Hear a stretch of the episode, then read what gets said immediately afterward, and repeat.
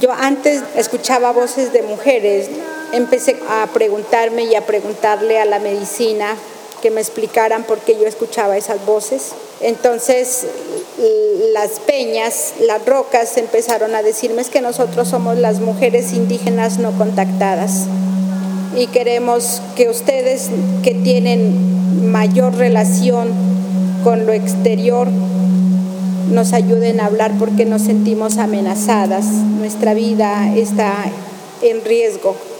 Nuestros niños están sufriendo por la invasión de nuestros territorios.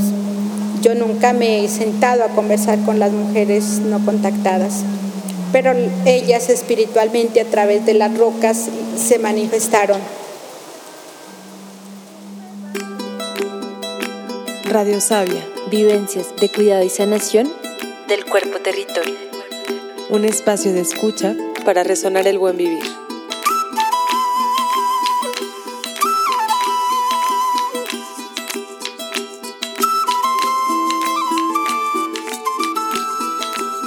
Esta temporada 2 estaremos escuchando relatos y prácticas desde las voces de mujeres defensoras territoriales, sanadoras comunitarias y guardianas de conocimientos ancestrales.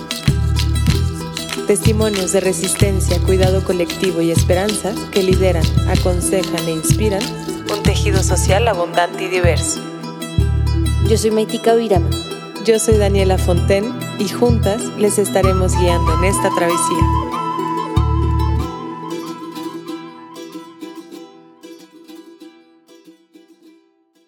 Se sabe la existencia de más de 100 grupos en aislamiento voluntario en la selva amazónica. Estos grupos indígenas viven de manera autónoma y guardan un gran conocimiento sobre la selva.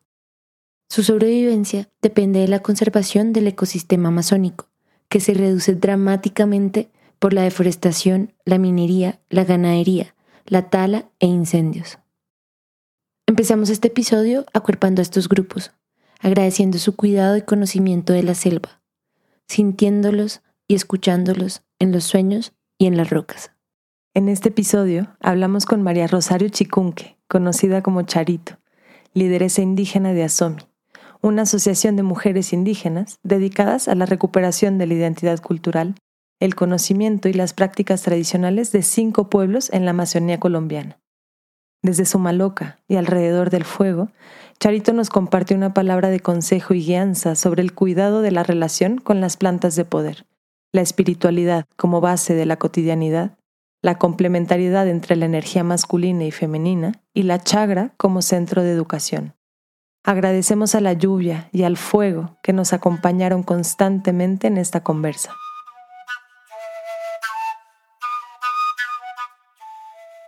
Navasti atre barien, atzanko botxan jatxe guai, atre bilanak, tram dumna, atre jaia, ibutzutza jemongs mojubtze baiena, e, doin jebuna tronbam kabongbe joabna, kabongbe nemori, kabongbe bian, y e, txika moent ratotem txika respetxa jubtzen operdia, i kachitz batzana mama beli zintziaka, taita xenj beli zintziaki, jetzkan dumna. Atrebarse Duabain María Rosario del Carmen Chicún, que chindoy, Kaman Chavilla, Tabanoca, Unchnana. Eh, bueno, muy buenos días. Eh, un saludo fraterno de hermandad en el territorio ancestral de los pueblos indígenas del departamento del Putumayo. Mi nombre es María Rosario Chicún Quechindoy. Y pues con el permiso de, de nuestra Madre Tierra, del espíritu de mis ancestros, de mis abuelos, para mí es un honor poderlos saludar en lengua materna Camantra. La chagra es la huerta tradicional amazónica.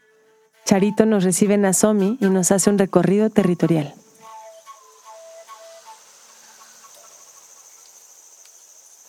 Bueno, estamos aquí caminando sobre el sendero de la mujer sabedora de la chagra de la vida y hacia donde nos dirigimos es al espacio donde encontramos variedades de plantas medicinales, también alimenticias y nos encontraremos en un La chagra es el centro de formación, ahí encontramos salud, alimento y educación. Eh, por aquí tenemos la desvanecedora, que es una planta medicinal para desinflamar el útero. ¿Quién cuida la chagra en la noche? Reconocimiento a la tierra y sus seres por la simbiosis, la reciprocidad, la constancia, tanto en la luz como en la oscuridad.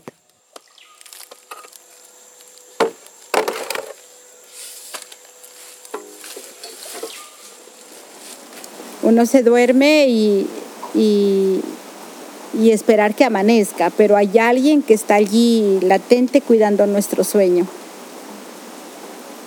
Y es el espíritu de nuestra madre, que es la que no duerme por cuidarnos a nosotros. Es algo invisible. Y, nosotros decimos, ¿cómo hace que una planta crezca? Es porque existe ese espíritu de nuestra madre que le permite a la especie, a cada especie, crecer y de repente uno siembra una semilla, ve, mira que germina y va creciendo, va creciendo. En días menos pensados uno ya está cosechando las flores, ya está cosechando los frutos, ya tiene sus alimentos para la familia, ya la despensa de un momento a otro de la cocina o de la huerta está llena.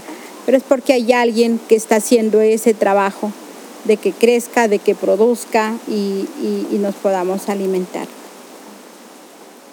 Hablando de la espiritualidad, fue centrar el yagé, también conocido como ayahuasca o remedio, un bejuco o liana medicinal, considerado sagrado por muchos pueblos amazónicos que lo consumen ritualmente en ceremonias familiares o comunitarias. Afortunadamente la Amazonía colombiana tiene una gran diversidad étnica, ¿no? Y dentro de esa gran diversidad hay pueblos que son del origen del yagé. Entre ellos está el pueblo Inga, Siona, Cofán, Coreguaje, Camanchá, eh, que han venido fortaleciéndose desde ese conocimiento ancestral con la sabiduría y el poder espiritual de la planta de yagé. La planta sagrada de yagé es una planta que la descubrieron nuestros abuelos a través del sueño. Y en el momento de descubrir esa planta, el mensaje que recibieron nuestros abuelos y que siempre lo han transmitido es una planta de cuidado, porque es una planta supremamente espiritual, es la reina de todas las plantas medicinales. Y el mensaje que recibieron es cuidar para cuidar la vida. Y cuidar la vida es cuidar el territorio.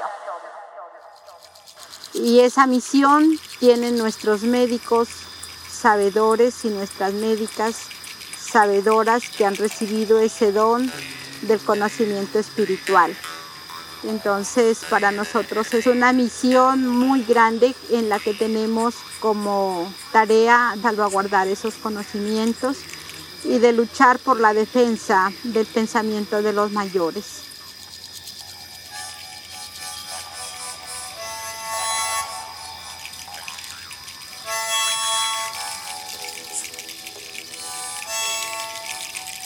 Ellos ya tenían diagnosticado lo que iba a pasar. Ellos hablaban mucho de la pérdida del el conocimiento, de la pérdida de las semillas, que iba a haber escasez, iba a haber hambruna, se iban a presentar enfermedades desconocidas, iba a haber plata, mucha plata, pero no iba a haber que comer. Entonces ellos lo que recibían el mensaje desde la planta sagrada, ellos con lágrimas decían, nosotros estamos viviendo en un paraíso. Lo que nos preocupa es las futuras generaciones. Si ellos no aprenden y no cuidan lo que hoy tenemos, nuestros pueblos indígenas van a desaparecer física y culturalmente. Entonces ellos siempre por eso eh, la recomendación era aprender, guardar para luego enseñar. Aprender, guardar, guardar, guardar,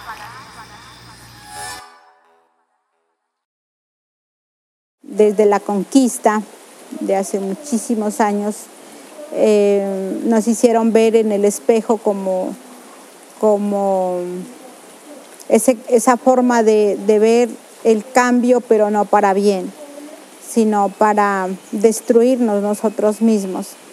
Hoy ese espejo se ha convertido en el signo pesos, que nos hacen ver el dinero y, preferimos em, caminar sobre proyectos que nos generen ganancias económicas y dejamos atrás como nuestras proyecciones de nuestros planes de vida que nos lleven a la unidad, al trabajo en colectivo para permanecer eh, fuertes como pueblos indígenas. Entonces ya empiezan como las divisiones porque unos quieren una cosa, otros quieren otra cosa, cuando finalmente todos deberíamos visionar y direccionar nuestras proyecciones de vida surgidos hacia la protección y el cuidado de nuestra madre tierra.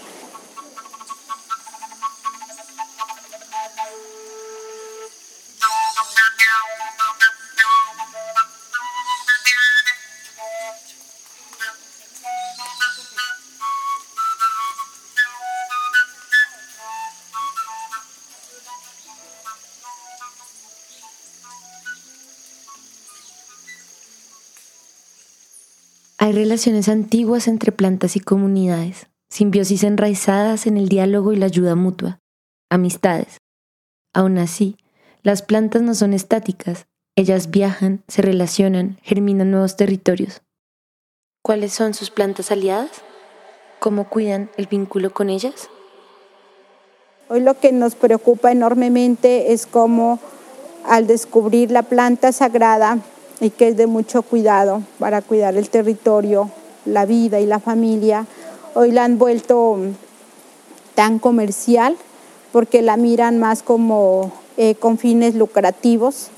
El médico tradicional ya casi no se encuentra en el territorio porque más está en las ciudades, viajando a, partes eh, externas, a otros países, llevando la planta, eh, comercializando y y eso ha estigmatizado hoy en día el buen nombre de nuestra planta sagrada, porque eh, vienen personas externas, toman dos, tres veces nomás la planta y ya dicen ser médicos tradicionales y se van ya han causado pues eh, grandes problemas en algunas ciudades, en ceremonias. Eh, han habido personas que han entrado a la experiencia de la de la ceremonia y han quedado muchas veces eh, con dificultades mentales. Se han escuchado que ha habido abuso sexual en medio de la ceremonia. Entonces, eso para nosotros es muy preocupante y aquí desde el proceso de, de, la medicina tradicional hacia el fortalecimiento y el cuidado, estamos encaminadas a eso como mujeres indígenas, a conversar, a reflexionar y, y ver cómo podemos formar a los niños, a los jóvenes, de volver a, ver a nuestra medicina como, como lo que el buen hombre se le debe dar para poder salvaguardar y cuidar el pensamiento de nuestros ancestros.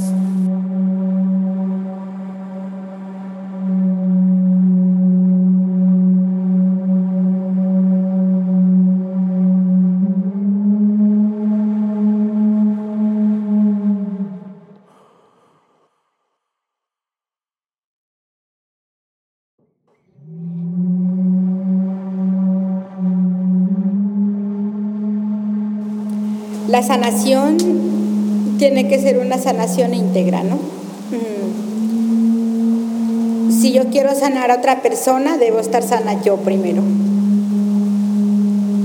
Eh, y yo me siento sana siempre y cuando yo me siento en paz conmigo mismo, con la naturaleza y con los demás porque es que la sanación no puede ser solamente una sanación física, bueno, tenga el, baño, bañese o tomes esta planta y ya, sino saber yo cómo me siento, cómo estoy, para poder transmitir esa fuerza y esa energía. Eh, situaciones que se presentan y que se ha vivenciado eh, en mi familia y yo puedo expresarlo desde la experiencia de mi familia cualquier situación que se presente de desequilibrio entre la pareja, Mi padre, por ejemplo, decía, cuando tenían inconvenientes con mi madre por cualquier situación que se presentara, mi padre decía, hoy no puedo atender, no me siento capaz, porque yo tengo que estar bien para poder sanar a la otra persona.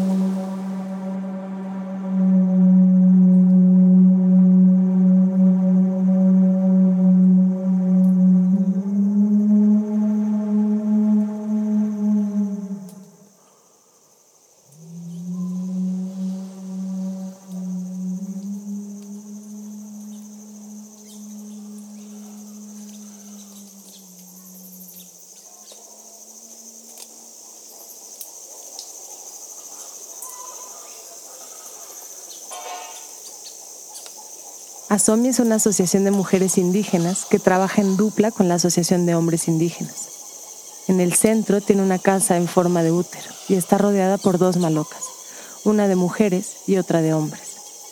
Antes de sentarnos a conversar, Charito siempre prendía el fuego y durante toda la entrevista estuvo lloviendo. Desde la palabra y la práctica cotidiana, Charito enfatizó la importancia de la complementariedad de las fuerzas masculinas y femeninas y empezó contándonos sobre la relación con su esposo.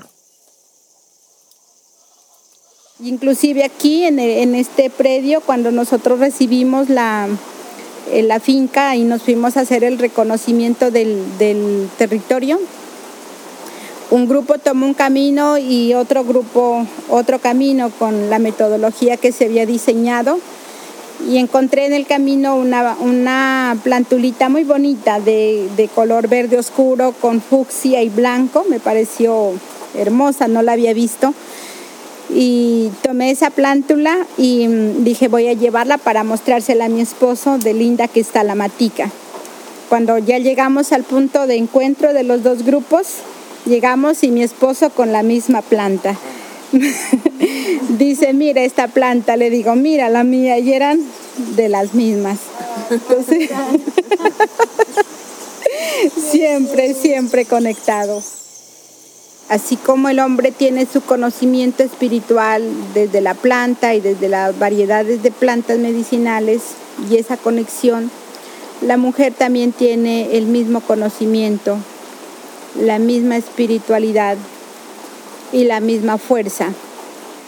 Porque siempre hay asuntos que las mujeres hablamos más en confianza cuando estamos entre mujeres y los hombres igual, ¿no? Entonces en las ceremonias de remedio, por ejemplo, nosotras nos sentamos acá y muchas veces tomando remedio reflexionamos y lloramos y, nos fortalecemos entre, entre nosotras. Y los hombres también allá salen a, sentarse alrededor del fuego, a conversar, a ver qué está pasando, eh, cómo ven el, el proceso, cómo ven el territorio y qué hacer para fortalecerse. Entonces ya al día siguiente nos juntamos todos y se evalúa qué pasó, cómo sintieron, qué vieron las mujeres, cómo sintieron, qué vieron los hombres. Y entonces ahí se complementa. El fuego de la mujer pasa la noche y no se apaga. El fuego del hombre pasa la noche y amanece apagado. Siempre como que la mujer está allí atizando siempre para que esa fuerza permanezca siempre. Es como la fuerza que sostiene. Y eso somos las mujeres. Y lo importante ahí es que el hombre esté presto para el diálogo. Porque si no, pues también sería difícil. ¿En qué momento tengo la necesidad de danzar más fuerte? y en qué momento tengo la necesidad de danzar más lento para sentir lo que estoy viviendo en ese, en ese momento y en ese lugar. Charito nos comparte una palabra de consejo dirigida a las juventudes en los territorios que están en procesos de cuidado de la tierra. Empecemos a buscar espacios de diálogo con nuestros abuelos, llevar a la práctica lo que los abuelos nos dicen, porque finalmente los, los abuelos son una universidad, son una biblioteca viva que podemos investigar, que podemos aprender con ellos, aprender y desaprender. Y siempre cada acción que podamos hacer en bien de la sociedad, en bien de yo mismo, lo haga desde el corazón.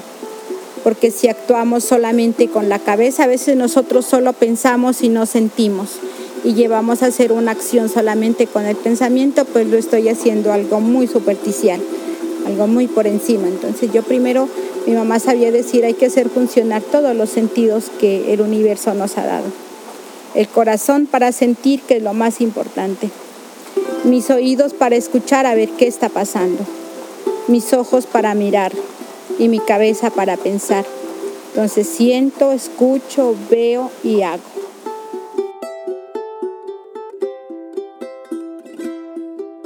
Acuerpamos a las guardianas y guardianes de plantas y conocimientos ancestrales. Honramos su camino de aprendizaje, su vínculo con el espíritu de las plantas, su escucha y su inmensa labor de resguardo que resiste al extractivismo voraz de prácticas y saberes. Charito nos comparte un último mensaje de unión y solidaridad para todas las mujeres defensoras y guardianas comunitarias que están en diferentes territorios.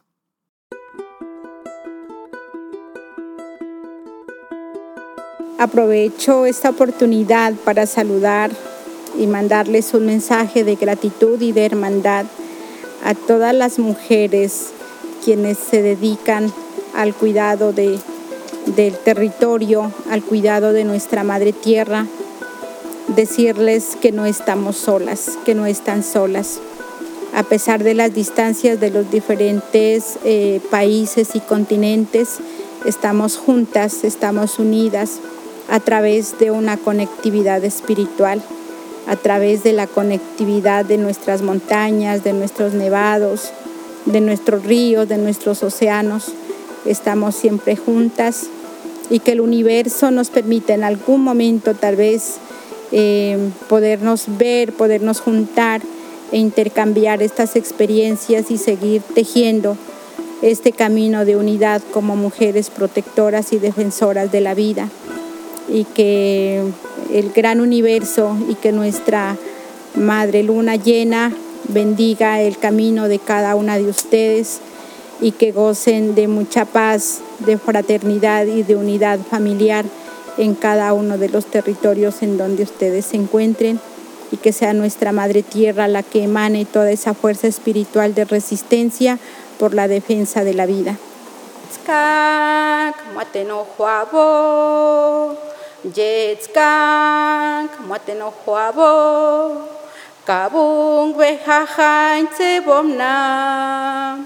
Chintraba nantzemon, jajazana txonde zaizbena, jetzkank moaten ojoa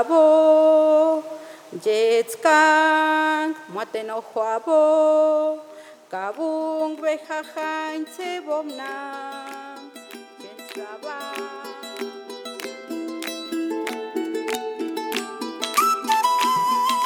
Gracias a Charito y a toda la red de Asomi por recibirnos en Mocoa con tantas enseñanzas y hospitalidad. Gracias a Irene Arisa por hacer el trabajo de campo para este episodio. Este episodio fue editado y producido por Daniela Fontaine y por mí, Maitika Virama. La producción sonora, la composición y el diseño sonoro son de Carlos Castañeda. Mercurio Bocio en la composición musical. La transcripción de Jessica Salapa. Daniela Fontana en la identidad visual. Muchas gracias por escuchar, mucha inspiración para todos sus movimientos y hasta muy pronto. Esta temporada cuenta con el apoyo de Doc Society Foundation.